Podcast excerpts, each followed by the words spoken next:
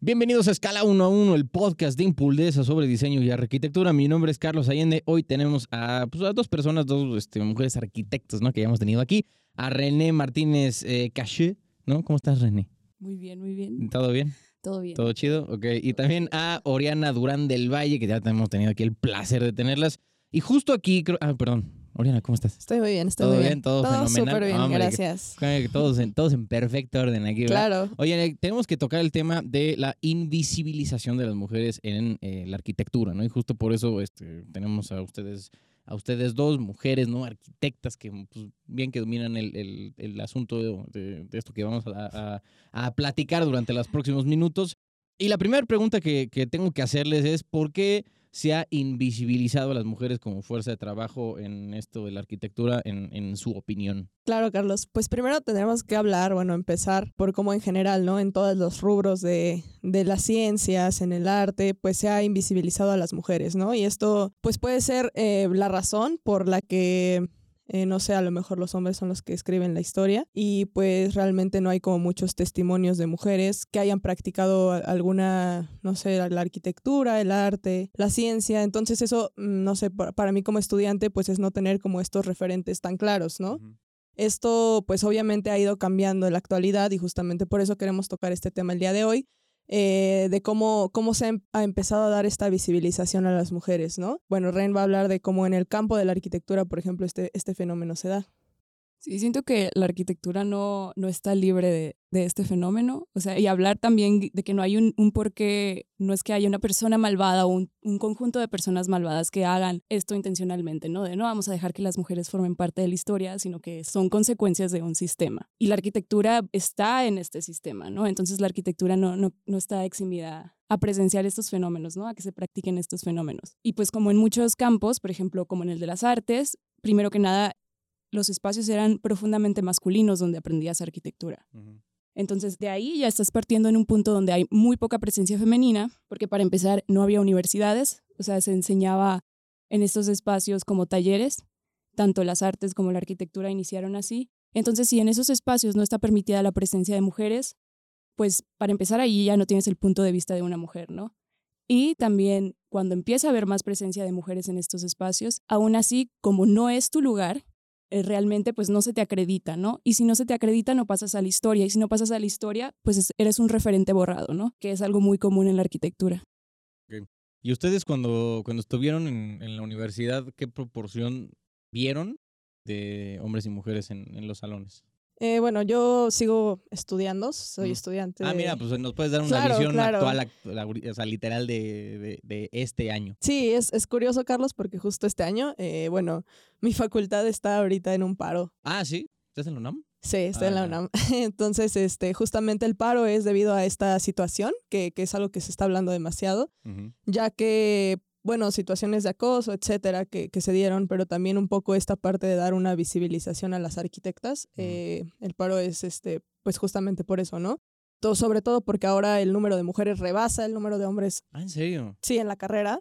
Eh, Entonces, este, pues justamente mm, se han puesto medidas como materias de perspectiva de género en la arquitectura, que es muy importante para dar justamente esta visibilización, ¿no? Entonces creo que eh, se nota la diferencia, como te digo, de, de actualmente a, lo mejor hace cinco años que entré a la carrera, que, que no estaban hablándose esos- estos temas y los referentes con los que estudiaban eran, eran hombres, eran arquitectos solamente, no, no se oían mucho las arquitectas.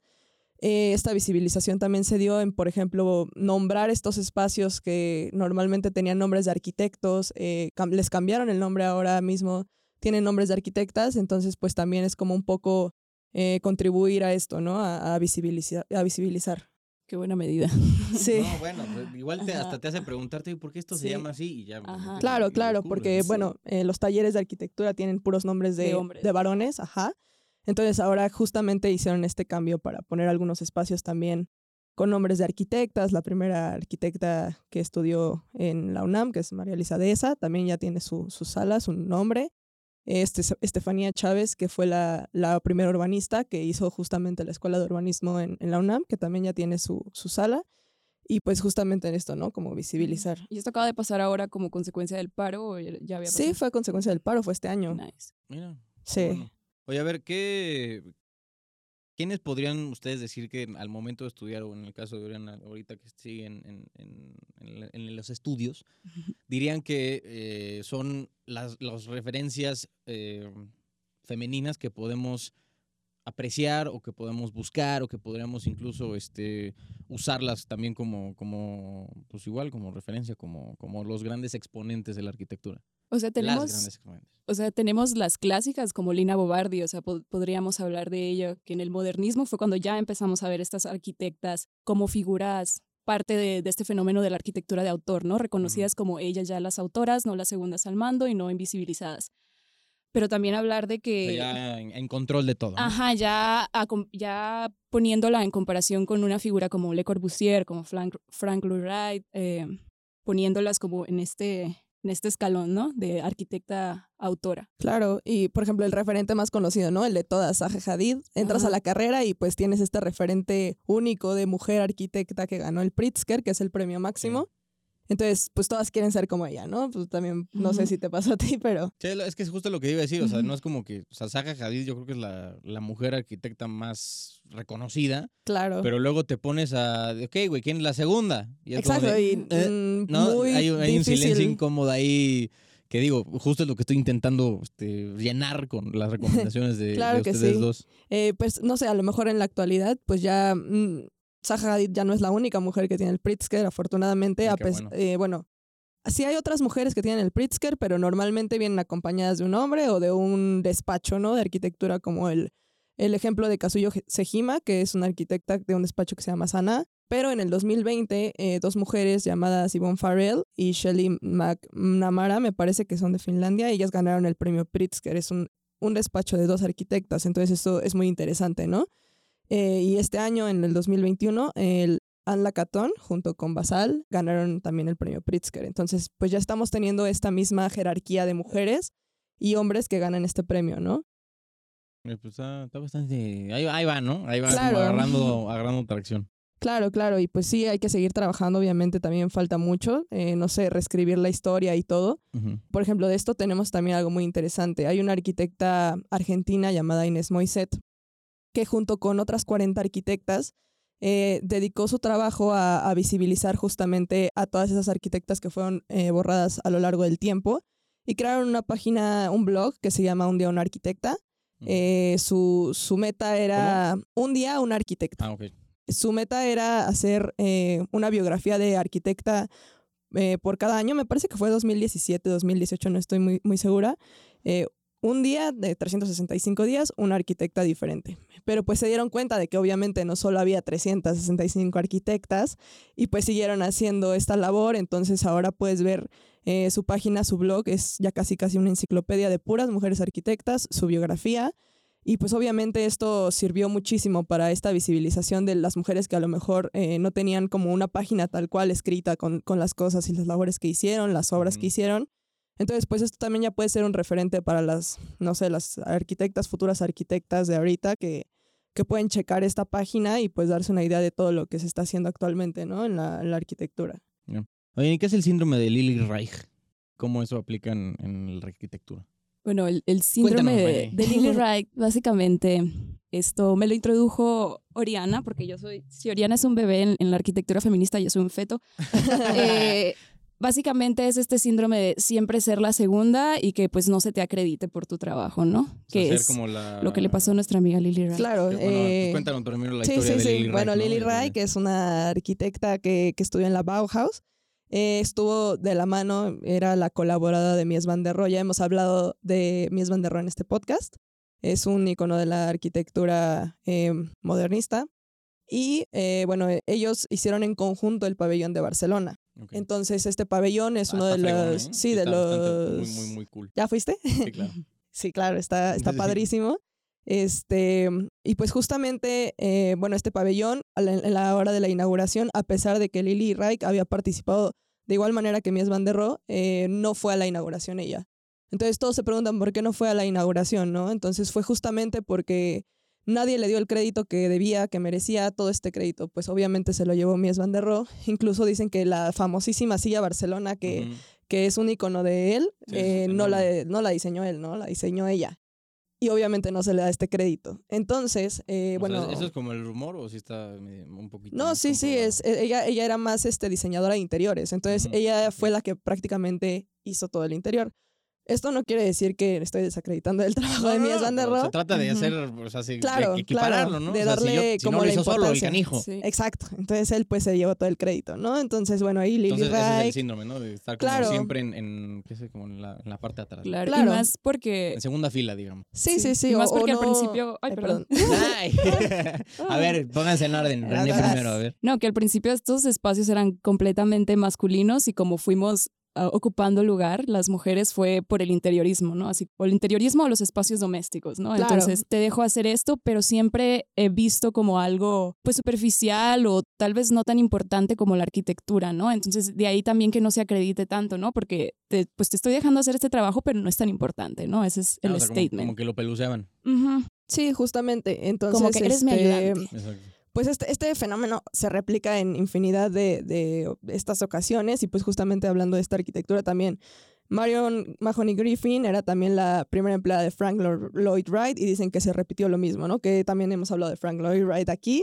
Eh, también eh, Jane Drew, que era la urbanista responsable de llevar eh, la obra de Le Corbusier. Entonces son estas mujeres número dos muy importantes en la obra de todos los arquitectos que ahora tenemos como máximos exponentes Que no conocemos. que claramente no conocemos. eh, yo estos nombres los busqué, o sea, no, no sé realmente nada de, de la obra de estas eh, mujeres. Pero pues también es curioso, ¿no? Porque pues esto también ha abierto como este diálogo. Y en Barcelona ahora mismo también se están dando becas que se llaman la beca Lily Reich, que es justamente para destacar el trabajo de estudiantes arquitectas y les dan esta beca, entonces pues también con esto pueden tener más este, visibilización, ¿no? El trabajo de las arquitectas actuales para que justamente este síndrome ya, ya no se replique, ¿no?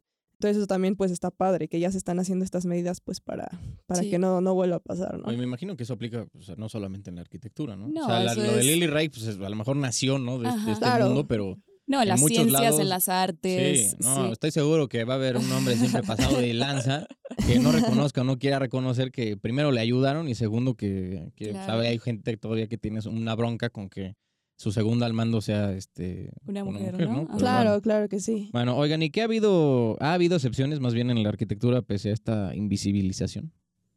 Pues sí, o sea, claro, claro O que... sea, la que, la que, no sé, a lo mejor aquí me van a corregir ustedes dos, Claro. pero sí la que salió como destacó más, pues sí, no sé si sea Hadid. Claro, sí, o sea, Pues ella fue, es la, el... fue, la, fue la Contemporánea, primera ¿no? así que dijo, a ver, quítense, ahí les voy. Sí. Sí, pues sí, obviamente también en su posición Si de que voy era derecho, no me quito. muy fregona y que hizo algo que jamás nadie había, bueno, te había atrevido a hacer, ¿no? Las formas estas este, paramétricas es algo que pues solamente ella, ¿no? Entonces ahí si no hubo de otra, ella destacó y, Sí. y claro, pues obviamente es el mayor referente de esto. Como te decía, pues hay otras mujeres que, que también este, pues han, han destacado junto con despachos, junto con colaboradores hombres también, pero pues ya al mismo nivel, ¿no? Sí, que, que cabe mencionar que también son excepción porque pues pertenecen a cierto grupo social, pudieron acceder a cierta clase de educación, conocían a ciertas personas sin demeritar el, el ingenio, ¿no? De, de su arquitectura, independientemente de eso, pero sí pienso que si metemos, no sé, conceptos como interseccionalidad, ahí todavía estamos Claro. como más abajo, ¿no? Sí, sí, sí, pues al final también eran chicas muy privilegiadas que tuvieron acceso a educación, tuvieron acceso a muchísimas cosas que como dice Ren, no es de meritarlo, pero pues también eh, ver un poco eso, ¿no? También es- este factor que también ayudó a que ellas estuvieran donde están, Sí. claro. Y que el hecho de que tengamos pues un par de referentes no quiere decir que no haga falta trabajo, ¿no? Claro, claro que sí. No, bueno, pues nunca va a haber así de Sí. que digas, no, ¿saben qué? Ya, suficiente. Sí, claro. Ya, ya, o sea, ya estuvo bueno. En un mundo ideal. No, no, no, obviamente. Oigan, este, mm, y en su opinión, ¿cuál es el papel de las mujeres en la arquitectura contemporánea? Mm, Bueno, pues justamente pues lo que te platicaba, creo que también como arquitectas contemporáneas o futuras arquitectas es importante dar, darle esta visibilización a, a estos temas, hablarlos y, y sobre todo pues continuar reescribiendo la historia para que estas mujeres ya tengan como más, más voz. También, bueno, no sé, hablando de México, también hay otras arquitectas que ahorita mismo tienen O sea, como... ¿qué, qué arquitectas mexicanas andan como muy, muy bollantes? Claro, pues por ejemplo, a mí mi arquitecta mexicana favorita, por ejemplo, es Tatiana Bilbao, que es eh, también un referente muy importante de la arquitectura mexicana actual. Ujú. Em, Frida Escobedo. Claro, Frida. Escobedo, Fernanda Canales, Gabriela Carrillo, que pues ella también está en un despacho junto con Mauricio Rocha, pero pues ya son nombres eh, de arquitectas, Bueno, ahí, mujeres. o sea, la- es la misma cosa, ¿no? Que van ahí ya ganando los espacios Claro. necesarios para, para que Claro. el nombre ya, ya suene. Sí, sí, sí, estas mismas mujeres pues este, no sé, se juntan, hacen sus eh, pláticas, diálogos para también justamente ver su trabajo, ¿no? Exponerlo y tal, y pues eso también está padrísimo, que ya son arquitectas, todas las que te estoy nombrando son arquitectas realmente muy jóvenes, tendrán 20 años en, en practicando arquitectura, pero ya se han, eh, no sé, como posicionado en un nivel no solo mexicano, sino a nivel mundial, ya tienen un renombre, este, por ejemplo, Bilbao tiene ya exposiciones en todo el mundo, han participado en la Bienal de Venecia, que también es algo muy importante en arquitectura. Entonces, pues sí, justamente creo que son eh, arquitectas que, que pueden ser como un referente muy grande para todos y pues que, claro, admiro muchísimo y pues sí podrían ser también una, ex- una excepción, ¿no? A esta regla. Oye, ¿hay obras que te- sean de estas este, mujeres arquitectas aquí en la ciudad o en alguna parte de México que, que podamos como... obs- Visitar. Ajá, visitar u, u observar? Eh, claro, eh, a mí se me ocurre eh, la tallera que está en, en Morelos, está padrísima, yo qué? la... ¿Tallera? La tallera es de Frida. Escobedo. ¿Dónde está? Está en Morelos, en Cuernavaca. Mm. Es, es un museo este, con murales de, de Siqueiros, está padrísima. Sí, sí, sí. Este, bueno, eso se me ocurre ahorita, no sé, Ren, si tú tengas alguno. También Pues- la, ay, perdón, la biblioteca Elena Garro eh, en, en Coyoacán. Ajá. Es una rehabilitación de una biblioteca que es de Fernanda Canales, también está padrísima. Y no sé. Pensando así en el norte, puedes encontrar obra de Tatiana, por ejemplo, en Monterrey. Hay una, creo que es un tecnológico de Monterrey que hizo, Ah, con sí. estos volúmenes que están así como en cantilever. Está muy, muy bonito ese edificio. De momento no se me viene así como otro. Bueno, pero tenemos tres buenas Ajá. recomendaciones. Sí, sí, sí, son, sea, Para que googleen. Exacto, de que es la, la tallera en Cuernavaca. La tallera en este, Cuernavaca. La biblioteca de... ¿cómo se Elena? Garro. Elena Garro y Sí. este... El TEC de Tatiana el Bilbao Tec de Monterrey. Tatiana Bilbao. ¿Cómo Sí, es. Ahí están. Ahí para que quien nos esté escuchando pueda ahí echarse un clavado a Google y ya sepa más o menos cómo está el asunto. Oigan, a ver, hablemos de los conceptos mujer y la ciudad, ¿no? Este, ¿Cómo afecta a las mujeres arquitectas y cuál es su relevancia eh, para la población femenina este, en general? Sí, bueno, esto ya es algo un poco más general y a lo mejor con lo que ya podemos cerrar. Pues justamente reflexionar, ¿no? ¿Quién es quien construyó las ciudades? Obviamente las ciudades están eh, un poco relacionadas con, con los hombres y que los hombres hicieron estos urbanismos eh, donde todo tenía que ser como, como extremo, ¿no? El edificio más alto, el museo más impresionante, lo más lujoso, lo más caro, lo más... Yo creo que cualquiera quisiera tener Claro, eso, ¿no? La claro, claro, claro. Digo, no por nada se aventaron, ¿qué es? 400 metros en... ¿no? ¿Cuántos? ¿El Burj Khalifa? ¿Cómo? ¿También? Sí, sí, sí, claro. 400 metros, ¿no? Nadie lo es- necesitaba, pero ahí está. Exacto. Sí. O sea, no es como que dices, puta, ¿sabes qué? Le falta a esta ciudad un edificio de medio Sí, kilómetro. Sí, no, pues no, pero pues bueno, es, es como algo que se nos ha, no sé, como inculcado toda la vida, que es como lo que la teoría de Jane Jacobs dice, que obviamente ya en, en los años anteriores, pues la mujer estaba limitada a lo de espacio privado, ama de casa, este, los hijos, cuidados, ¿no? Y, y el hombre era como más distribuirse, trabajar, entonces esto también es una consecuencia de cómo se regulan las ciudades. Bueno, aunado a esto, pues, eh, no sé, pues es claro, ¿no? El acoso y la violencia que las mujeres luego viven aquí en la ciudad. Y pues esto también, bueno, según Jay Jacobs, va todo relacionado. Entonces, pues no sé, es como, como poner a reflexión cómo es que se construyen las ciudades y asimismo cómo las, las mujeres podemos participar para que esta, estas eh, grandes urbes puedan ser replantificadas y eh, también este, pues tengamos una mejor experiencia viviendo las ciudades, ¿no? Bueno, pues creo que es algo muy, muy interesante que sin duda vale la pena seguir este, explorando y discutiendo. Pero por ahora yo creo que sigue siendo importante, ¿no? Que, que no me echen una mano igual a repetir los nombres de las arquitectas, a lo mejor tanto a nivel internacional como nacional, para que este pues igual nos, se nos quede un poco más presente, ¿no? El nombre de, de las este, arquitectas más destacadas. Entonces, a ver, A ver, en eh, tema internacional, ya como más proyección, ok. tenemos- ¿a quiénes este, tenemos? uy, bueno, eh, yo recomendaría mejor. Exacto, esa- vamos a hacer la eh, recomendación de Oriana. claro, claro. Eh, buscar a Inés Moiset y su trabajo Un día una arquitecta para que ahí puedan ver Todas. arquitectas tanto mexicanas como de todo el mundo. También, obviamente, a Saida Mushi, que es una urbanista. Ella habla muchísimo de todo lo que estuvimos platicando hoy. Les recomiendo el libro de Mujeres, Casas y Ciudades, eh, donde propone ya una reescritu- reescritura tanto de la arquitectura como del urbanismo. Este, y todas las aportaciones de mujeres que han sido silenciadas eh, en general, ¿no? Ella, ella habla mucho de este tema. Eh, bueno, esa sería mi recomendación del día de hoy. ¿Y a ti, René? A mí se me viene otro de Saida, donde fue coautora.